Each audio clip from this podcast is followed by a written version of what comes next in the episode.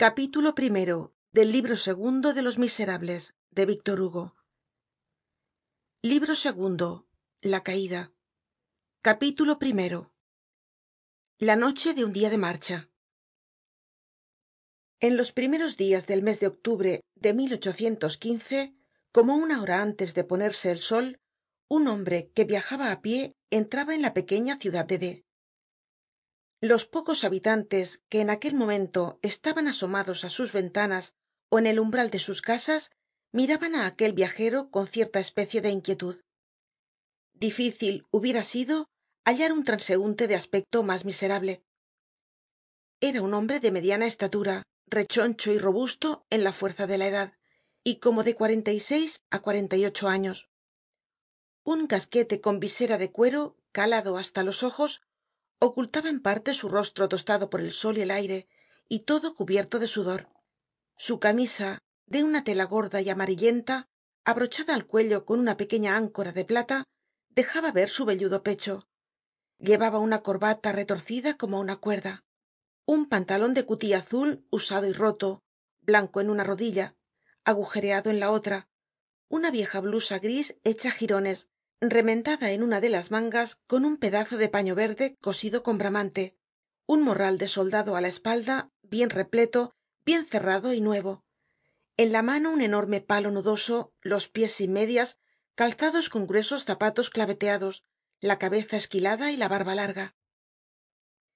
El sudor el calor el viajar á pie el polvo añadian no sé qué de sórdido á aquel conjunto derrotado sus cabellos estaban cortados al rape y sin embargo erizados porque comenzaban á crecer un poco y parecia que no habian sido cortados hacia algun tiempo. Nadie le conocia evidentemente era forastero. De dónde venia del mediodía de las orillas del mar tal vez pues hacia su entrada en d por la misma calle que siete meses antes habia visto pasar á napoleon yendo de cannes á parís aquel hombre debia de haber caminado todo el dia pues parecia muy fatigado. Algunas mujeres del antiguo arrabal que está en lo bajo de la ciudad le habian visto pararse junto á los árboles del boulevard gassendi y beber en la fuente que hay al estremo del paseo. Mucha debia de ser su sed porque algunos chicos que le seguian le vieron pararse de nuevo y volver á beber doscientos pasos mas lejos en la fuente de la plaza del mercado al llegar á la esquina de la calle de poichevert tomó por la izquierda y se dirigió hacia el ayuntamiento. Entró en él y volvió á salir un cuarto de hora despues un gendarme estaba sentado á la puerta en el banco de piedra mismo en que el general drouot habia subido el de marzo para leer á la muchedumbre afanada de los habitantes de d la proclama del golfo juan. El hombre se quitó su casquete y saludó humildemente al gendarme el gendarme sin contestar á su saludo le miró atentamente le siguió algun tiempo con la vista y luego entró en la casa de ayuntamiento. Habia entonces en d una buena posada que segun la muestra se titulaba la cruz de colbas. Aquella posada tenia por dueño á un tal joaquin labarre hombre considerado en la ciudad por su parentesco con otro labarre que tenia en grenoble la posada de los tres delfines contábase que el general bertrand disfrazado de carretero habia hecho allí frecuentes paradas en el mes de febrero y que habia distribuido cruces y puñados de napoleones á la gente de la ciudad y del campo. El hecho es que el emperador cuando entró en grenoble no quiso hospedarse en el palacio de la prefectura y dio las gracias al alcalde diciéndole voy á casa de un hombre á quien conozco y se fue á los tres delfines. La gloria de este labarre se reflejaba á veinticinco leguas de distancia sobre el labarre de la cruz de colbas y en la ciudad decian de él es el primo del de grenoble encaminóse el hombre hacia esta posada que era la mejor del país y entró en la cocina á la cual se pasaba directamente desde la calle. Todas las hornillas estaban encendidas y un gran fuego ardia alegremente en la chimenea el posadero que era al mismo tiempo jefe de cocina iba del hogar á las cacerolas muy ocupado en vigilar una escelente comida destinada á unos carreteros á quienes se oia hablar y reir ruidosamente en una pieza inmediata. Todo el que ha viajado sabe que nadie come mejor que los carreteros. Una liebre bien gorda flanqueada por dos perdices y dos gallinas daba vuelta en un largo asador delante del fuego en las hornillas cocian dos gruesas carpas del lago de lanzet y una trucha del lago de alloz. El posadero al oir abrirse la puerta y entrar uno preguntó sin apartar la vista de sus hornillas. Qué ocurre cama y comida dijo el hombre. Al momento replicó el huésped. Entonces volvió la cabeza abrazó con una rápida ojeada todo el conjunto del viajero y añadió pagando por supuesto el hombre sacó una gran bolsa de cuero del bolsillo de su blusa y contestó tengo dinero en ese caso al momento soy con vos dijo el huésped. El hombre volvió á meter la bolsa en la blusa se quitó el morral lo puso en el suelo cerca de la puerta conservó su palo en la mano y fue á sentarse en un banquillo cerca del fuego. Las noches de octubre son frias en d que está cerca de las montañas. Entre tanto el huésped yendo y viniendo de un lado para otro no hacia mas que mirar al viajero. Se come pronto preguntó éste. Al momento dijo el huésped. Mientras el recien venido se calentaba con la espalda vuelta al posadero éste sacó un lápiz del bolsillo rasgó un pedazo de periódico que habia sobre una mesa pequeña cerca de la ventana escribió en el margen blanco una línea ó dos lo dobló sin cerrarlo y entregó aquel papel á un muchacho que parecia servirle á la vez de pinche y de criado. Despues dijo una palabra al oido del chico y éste marchó corriendo en direccion á la casa de ayuntamiento. El viajero nada de esto habia visto volvió á preguntar otra vez. Comeremos pronto en seguida volvió á contestar labarre. Volvió el muchacho. Traia un papel. El huésped lo desdobló apresuradamente como quien está esperando una contestacion leyó atentamente. Movió la cabeza y permaneció pensativo. Por fin dio un paso hácia el viajero que parecia sumido en no muy agradables ni tranquilas reflexiones buen hombre le dijo no puedo recibiros en mi casa. El hombre se medio enderezó sobre su asiento. Cómo temeis que no pague el gasto quereis cobrar anticipado os digo que tengo dinero. No es eso. Pues qué. Vos teneis dinero. He dicho que sí. Pero yo dijo el posadero no tengo cuarto que daros el hombre replicó tranquilamente. Dejadme un sitio en la cuadra.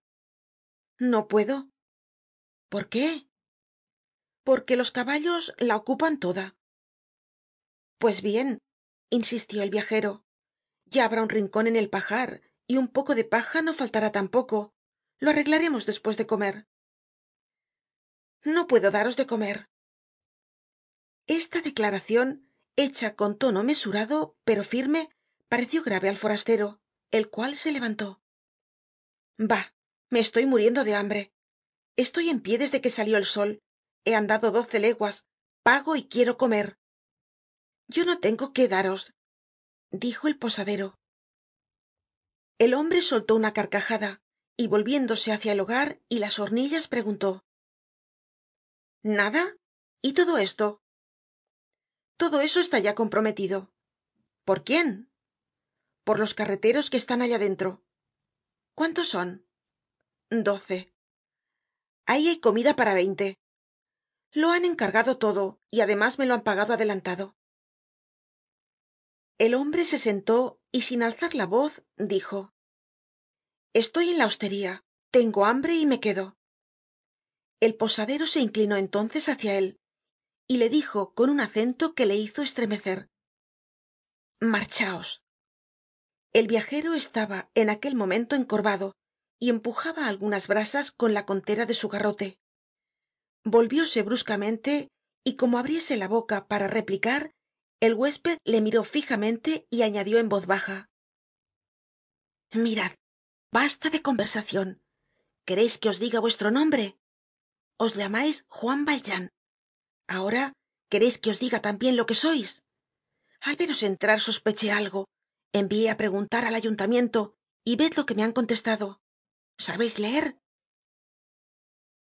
al hablar así labarre presentaba al viajero desdoblado el papel que acababa de ir desde la hostería á la alcaldía y desde esta á aquella. El hombre fijó en él una mirada. El hostalero añadió despues de una pausa. Me gusta ser político con todo el mundo. Marchaos el hombre bajó la cabeza recogió el morral que habia dejado junto á la puerta al entrar y se marchó. Echó por la calle principal. Caminaba á la casualidad pegado casi á las paredes de las casas como un hombre humillado y triste. No volvió la cabeza ni una sola vez. Si la hubiera vuelto hubiera visto al posadero de la cruz de colbas en el umbral de la puerta rodeado de todos los huéspedes de la posada hablando con viveza y señalándole con la mano. Y en las miradas de desconfianza y de espanto del grupo habría adivinado que antes de mucho su llegada sería el acontecimiento de aquel dia en la ciudad. Nada de esto vio las personas agobiadas por algun pesar no miran detrás de sí. Saben demasiado que les sigue siempre su mala suerte. Caminó así algun tiempo andando á la ventura por calles que no conocia olvidando el cansancio como sucede cuando el ánimo está triste. De pronto sintióse aguijado por el hambre. La noche se acercaba. Miró en derredor para ver si descubría algun sitio donde recogerse. La posada se habia cerrado para él. Buscaba algun humilde figon algun pobre chiribitil. Precisamente ardia una luz al estremo de la calle. Una rama de pino colgada de una horquilla de hierro se destacaba sobre el fondo blanquecino del crepúsculo. Se dirigió hacia allá. Era en efecto un figon y al propio tiempo una casa para dormir el figon de la calle de chaffaut el viajero se detuvo un momento miró por los vidrios de la puerta el interior de la sala baja del figon iluminada por una pequeña lámpara colocada sobre una mesa y por un gran fuego que ardia en la chimenea. Algunos hombres bebian el tabernero se calentaba. La llama hacia cocer el contenido de una marmita de hierro colgada de una cadena en medio del hogar. Entrábase al figon que como ya hemos dicho era tambien una especie de posada por dos puertas. La una daba á la calle la otra á un pequeño corral lleno de estiércol. El viajero no se atrevió á entrar por la puerta de la calle. Entró en el corral se detuvo de nuevo luego levantó tímidamente el pestillo y empujó la puerta. Quién va dijo el amo. Uno que quiere cenar y dormir. Las dos cosas pueden hacerse aquí. Entró. Todos cuantos se hallaban en el figon se volvieron hacia él. La luz de la lámpara le iluminaba por un lado el fuego de la chimenea por otro. Examináronle algun tiempo mientras se despojaba de su morral el huésped dijo aquí teneis fuego. La cena cuece en la marmita. Venid calentaros camarada el viajero fue á sentarse junto al hogar. Estendió hacia él sus pies doloridos por el cansancio. Un agradable olor se exhalaba de la marmita.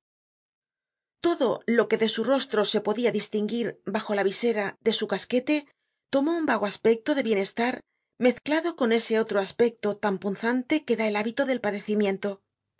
Su semblante era firme enérgico y triste. Era estraña por demás la composicion de aquella fisonomía. Comenzaba por parecer humilde y acababa por parecer severa. Los ojos brillaban bajo las cejas como el fuego bajo la maleza. Uno de los que estaban sentados junto á la mesa del figon era un pescadero que antes de ir á él había estado á dejar su caballo en la posada de labarre. La casualidad había hecho que aquella misma mañana hubiera encontrado á aquel viandante de mal aspecto entre bras d'asse y he olvidado el nombre. Creo que ha de ser escublon ahora bien al encontrarse el viajero que parecia muy fatigado ya le habia pedido que le permitiera subirse á la grupa á lo que el pescadero solo contestó doblando el paso de su cabalgadura. Este pescadero formaba parte media hora antes del grupo que rodeaba á joaquín labarre y él mismo habia contado su desagradable encuentro de por la mañana á los huéspedes de la cruz de coibas desde el sitio en que estaba hizo al figonero una seña imperceptible. Este se acercó á él y hablaron algunas palabras en voz baja. El hombre habia vuelto á caer en sus meditaciones el figonero se acercó á la chimenea puso bruscamente la mano en el hombro del viajero y le dijo vas á largarte de aquí el viajero se volvió y contestó con dulzura ah sabeis sí que no me han admitido en la posada. Y yo te echo de aquí. Pero á dónde quereis que vaya a cualquier parte el hombre cogió su garrote y su morral y se marchó.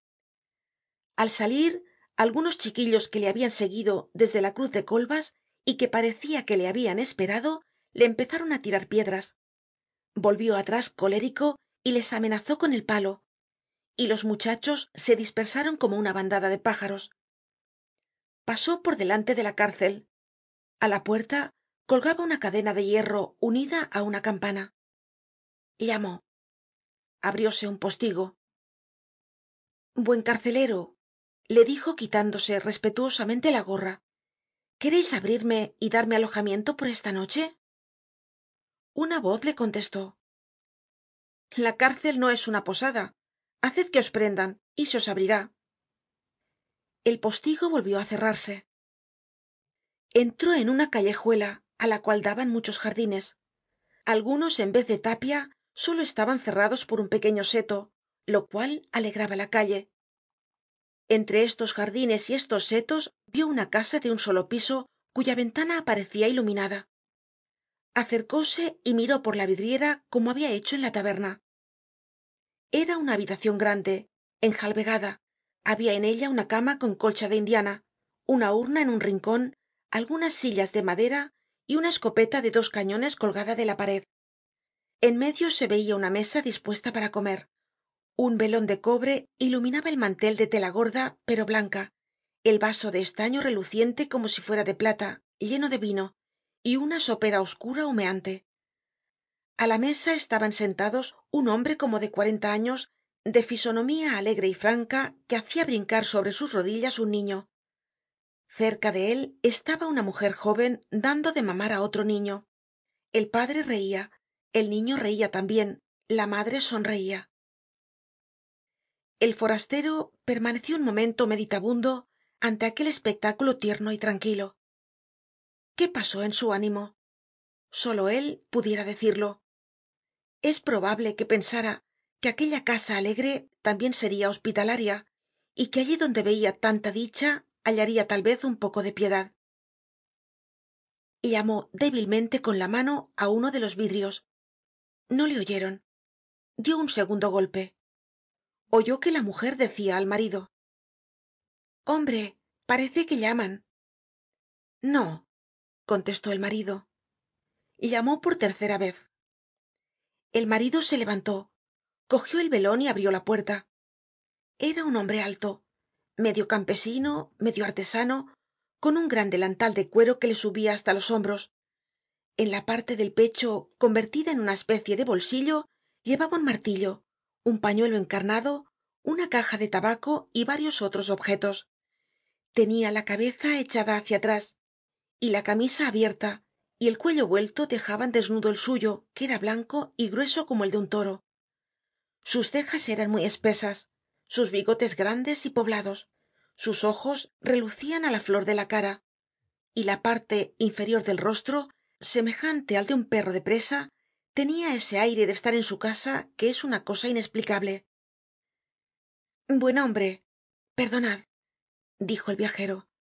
Podríais darme pagando por supuesto un plato de sopa y un rincon en ese cobertizo del jardin para pasar la noche podríais dármelo pagando quién sois preguntó el amo de la casa. El hombre contestó. Vengo de puy moisson he caminado todo el dia he andado doce leguas. Podríais proporcionarme lo que os pido pagando no hay duda de que no me negaria á alojar á nadie con tal que me lo pagase bien pero por qué no habeis ido á la posada no habia ya lugar en ella. Bah no es posible. Hoy no ha sido dia ni de feria ni de mercado. Habeis estado en casa de labarre sí. Y bien. El viajero contestó con turbacion no sé por qué pero no me ha recibido. Por qué no habeis ido al figon de la calle de chaffaut la turbacion del forastero crecia por momentos. No me ha querido recibir tampoco balbuceó. El rostro del artesano tomó una viva espresion de desconfianza. Miró al viajero de la cabeza á los pies y de pronto esclamó con una especie de estremecimiento. Ah sereis vos por ventura el dirigió una nueva mirada al forastero dio tres pasos hácia atrás dejó el velon en el suelo y descolgó la escopeta. A las palabras del marido y sereis vos por ventura la mujer se levantó cogió sus dos niños en brazos se refugió precipitadamente detrás de su marido mirando con espanto al forastero desnuda la garganta asustados los ojos y murmurando en voz baja tunante todo esto pasó en menos tiempo del que hemos tardado en referirlo. Despues de haber examinado por algunos momentos al viajero como se examina á una víbora el dueño de la casa se encaminó á la puerta y le dijo con imperioso acento vete por piedad replicó el hombre un vaso de agua un tiro sí que te daré al propio tiempo cerró violentamente la puerta y el viajero le oyó correr dos gruesos cerrojos. Poco despues cerráronse tambien las maderas de la ventana y desde fuera se oyó el ruido de una barra de hierro. Continuaba anocheciendo y el viento frio de los alpes comenzaba á soplar. A la luz del espirante dia el forastero descubrió en uno de los jardines que costeaban la calle una caseta ó choza que le pareció construida con trozos de césped atravesó resueltamente la barrera de madera que cerraba el jardin y se halló dentro de éste acercóse á la choza. Tenia esta por puerta una estrecha abertura muy baja y se parecia á esas construcciones que los peones levantan á la orilla de las carreteras. Pensó que efectivamente seria aquella alguna choza de peones camineros. Sentia frio y hambre. Estaba resignado á sufrir esta pero contra el frio queria encontrar un abrigo.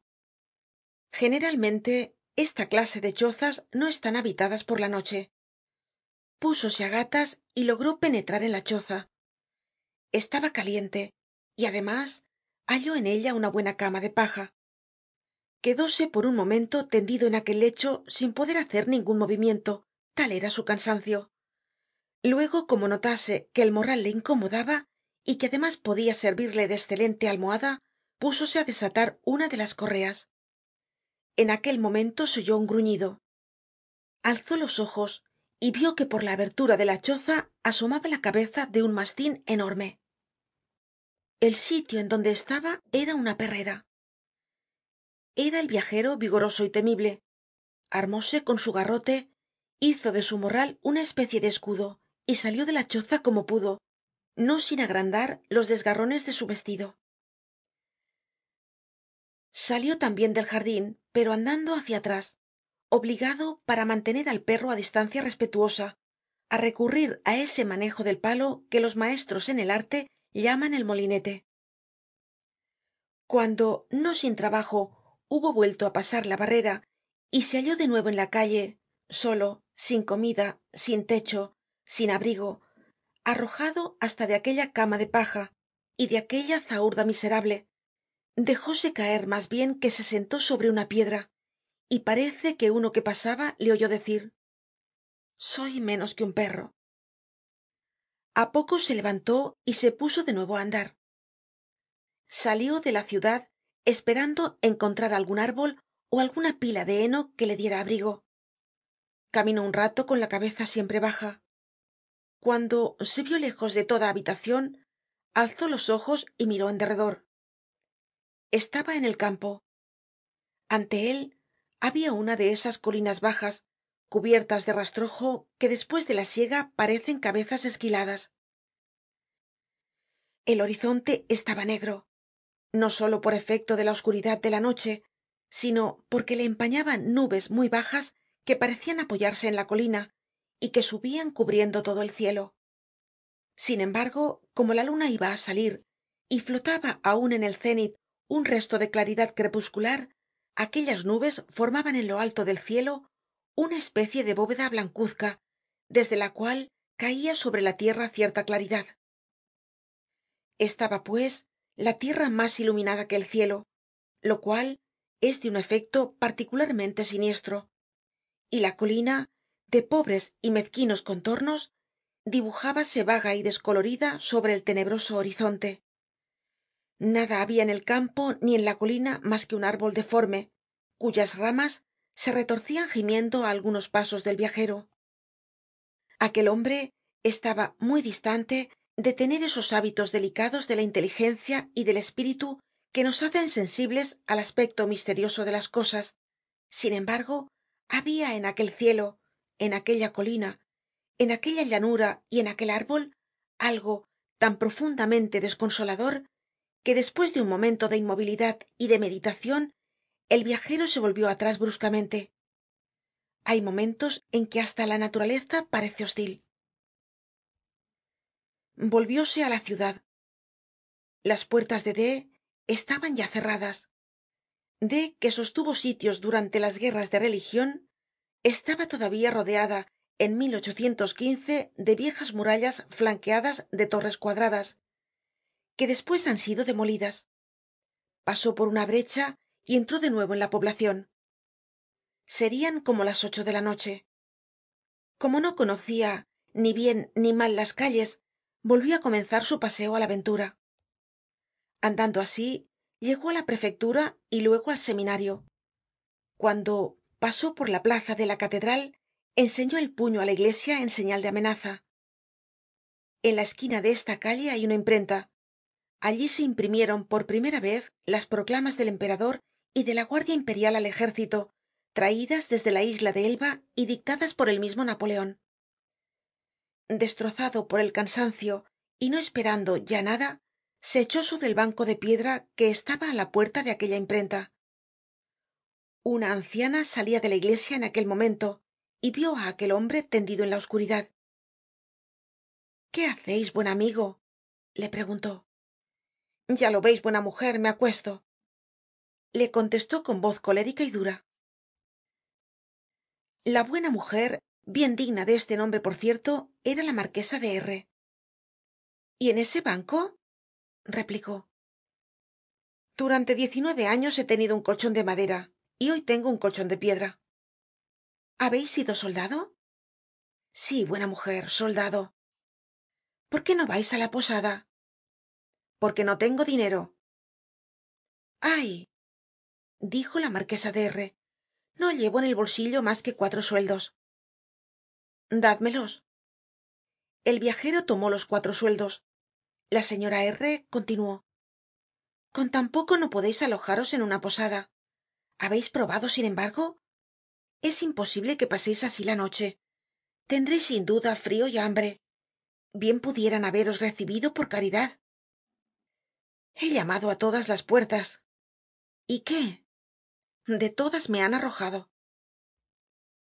La buena mujer tocó en el hombro al viajero y le señaló al otro estremo de la plaza una puerta pequeña al lado del palacio arzobispal.